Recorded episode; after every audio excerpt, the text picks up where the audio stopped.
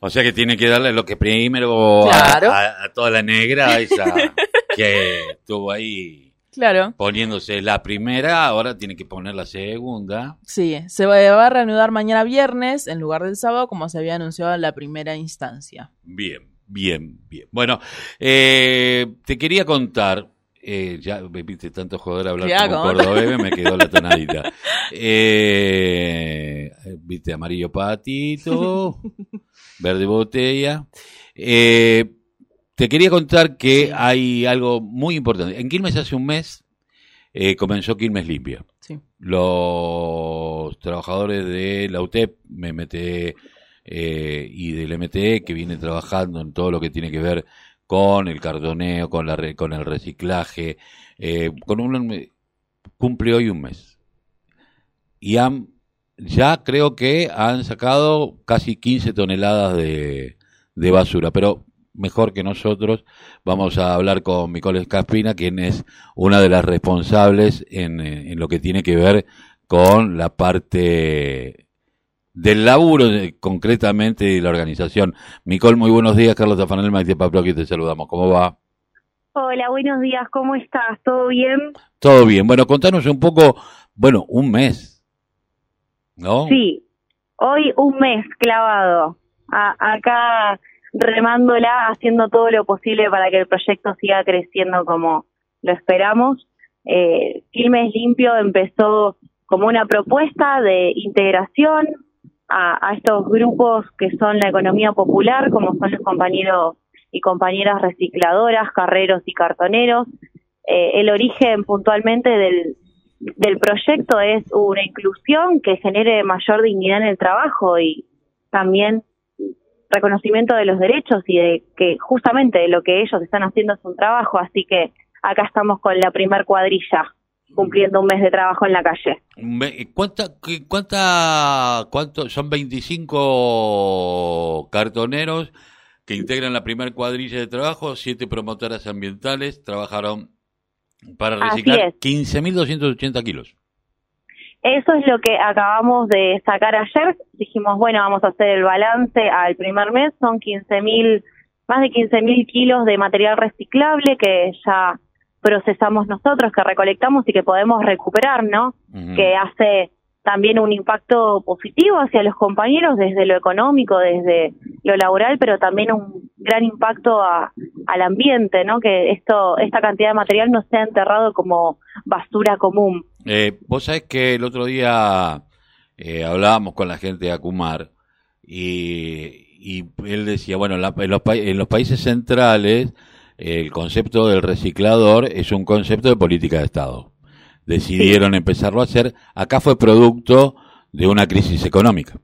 Eh, y por lo tanto no, no estaban enmarcados, eh, en muchos casos hostigados, eh, vilipendiados por el propio Estado, las fuerzas de seguridad, todo lo que tiene que ver con, con lo represivo y la oporofobia por sobre todas las cosas el odio a los pobres, ¿no? Pero eh, lo importante es que eh, son 15.280 kilos de residuos sólidos urbanos y que lo que queda, que podría ser el, eh, sirve para otras cosas, o sea que enterrar no se tendría que enterrar nada.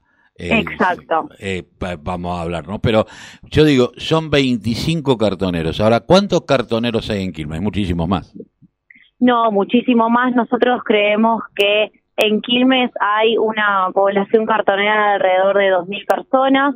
Eh, nosotros antes de comenzar con el sistema, si bien nosotros trabajamos con aquellos compañeros que ya se encuentran organizados, eh, nosotros somos el Movimiento de Trabajadores Excluidos, el MTE, que conformamos parte de la UTEP, como nombrabas hoy al principio, eh, nosotros tenemos organizados en el movimiento social alrededor de 400 compañeros. Todavía tenemos una brecha muy grande para poder cubrir la totalidad de la población cartonera, pero entendiendo la dinámica esto de, de que son tan excluidos que no se pueden pensar ni siquiera dentro de un movimiento, eh, sabemos que tenemos mucho trabajo para hacer todavía y esperamos poder llegar a completar todo ese grupo, poder organizarlo y poder generarles también la posibilidad de ingresar al sistema a todos.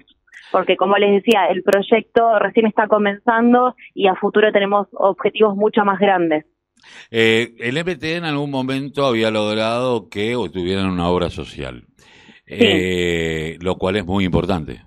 Eh, seguramente se ampliarán derechos y sobre todo ahora que la UTEP está teniendo un rol mucho más dinámico en todo lo que tiene que ver con las coberturas de derechos de los trabajadores de la economía popular. Eh, en cuanto, este, este, es como una prueba piloto con los 25 cardeneros como para empezar a tener, eh, empezar a, agarrar otras zonas geográficas y qué problemas hay y qué, problemas, porque evidentemente entre los propios cartoneros debe haber algunos conflictos con respecto a los que están organizados y los que no. Sí, más o menos, como para primero eh, la expansión de, geográfica, digamos, del sistema. Nosotros ahora estamos en el centro de Quilmes, estamos cubriendo el radio de Irigoyen a General Paz y de Alberdi hasta Guido por el turno mañana, que es de siete y media a doce, y en alrededor de dos semanas lo que estábamos especulando era comenzar con el turno tarde para cubrir eh, el horario también más tarde, pero bueno, tenemos que estar también sujetos a todas las medidas sanitarias que puedan llegar a salir, porque esa es otra, el sistema se puso en funcionamiento y no podemos olvidarnos del contexto de la pandemia, así que estamos sujetos también a las posibilidades que se nos permitan.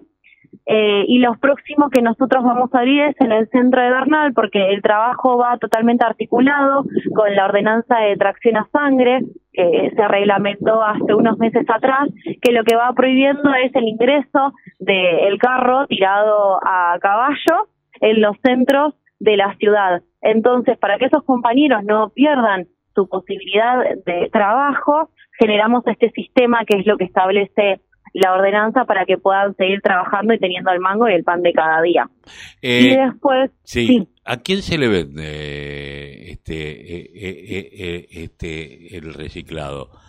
Nosotros generamos un sistema de venta colectiva que se acopia, por ejemplo, trabajamos articuladamente con la planta de Llaneda, que es eh, también que la llevan adelante los compañeros del MT de allá y podemos juntar más cantidad de material, lo cual se vende a la industria directamente, no vamos a vender a los galponeros y eso nos permite a nosotros elevar el precio de los materiales que después se le paga a los compañeros de manera bancarizada. No nos manejamos con efectivo en mano, ni tampoco el pago es en el momento, sino que tienen un proceso de bancarización los compañeros, y eso también fue eh, un agrado muy grande poder lograrlo, que fue una lucha muy grande y que los compañeros están muy contentos de poder sentirse cada vez más formalizados en el trabajo. Ahora, eh, a lo que apuntaba mi pregunta era esto. Eh, en la medida que se organicen de esta manera, los grandes los galpones que antes ponían el precio, que te decía si no te gusta, llévatelo, y que vos terminabas vendiendo el cartón o el papel o el vidrio o el plástico al precio que quería el, galponero eh, y sabemos cómo se mueven, eh, eh, no, no, no son justamente niños de pecho, también puede haber entre los propios cartoneros algunos conflictos, entre aquellos que quieran estar en un sistema y en, y en aquellos que los galpones puedan empezar a decirle, bueno, pero vos trabajas para mí que en contraposición a lo otro. ¿Esto puede, existe? ¿Qué está sucediendo? ¿Cómo lo, evalúan?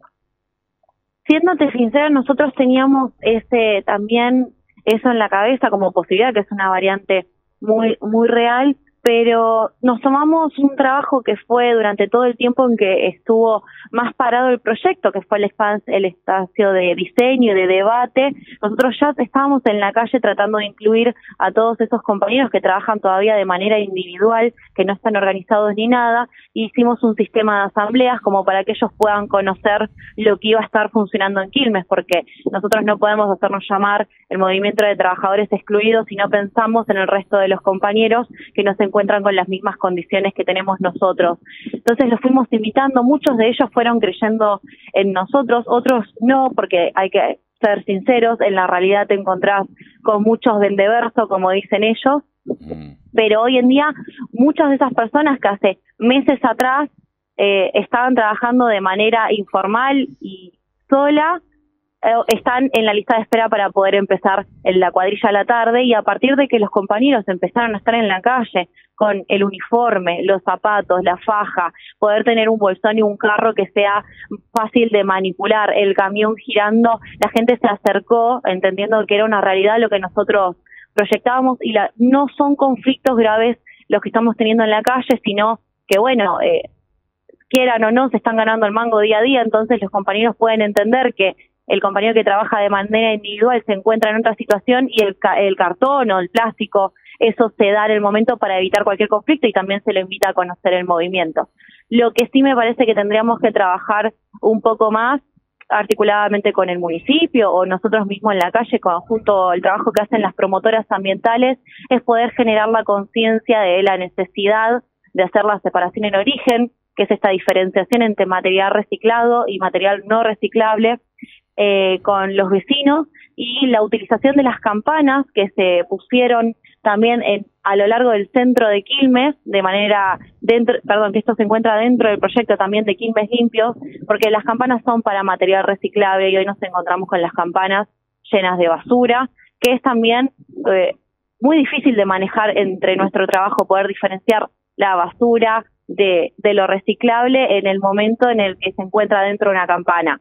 Entonces me parece que como esto que vos decías, el reciclado se a hoy en día en muchos lados se está volviendo parte de la agenda de la agenda política que nosotros lo logramos hacer mediante luchas, que era para reconocer nuestro trabajo, eh, poder concientizar también, ¿no? Que si hay herramientas poder usarlas de la manera correcta. Seguramente. Eh, Micol, te agradecemos mucho haber pasado por la mañana informativa aquí en la radio de la Unión Nacional de Club de Barrio. Por favor, a ustedes muchas gracias y bienvenidos cuando quieran pasar por la Plaza San Martín y conocer a los compañeros, están encantados. Les mandan un saludo muy grande. Gracias.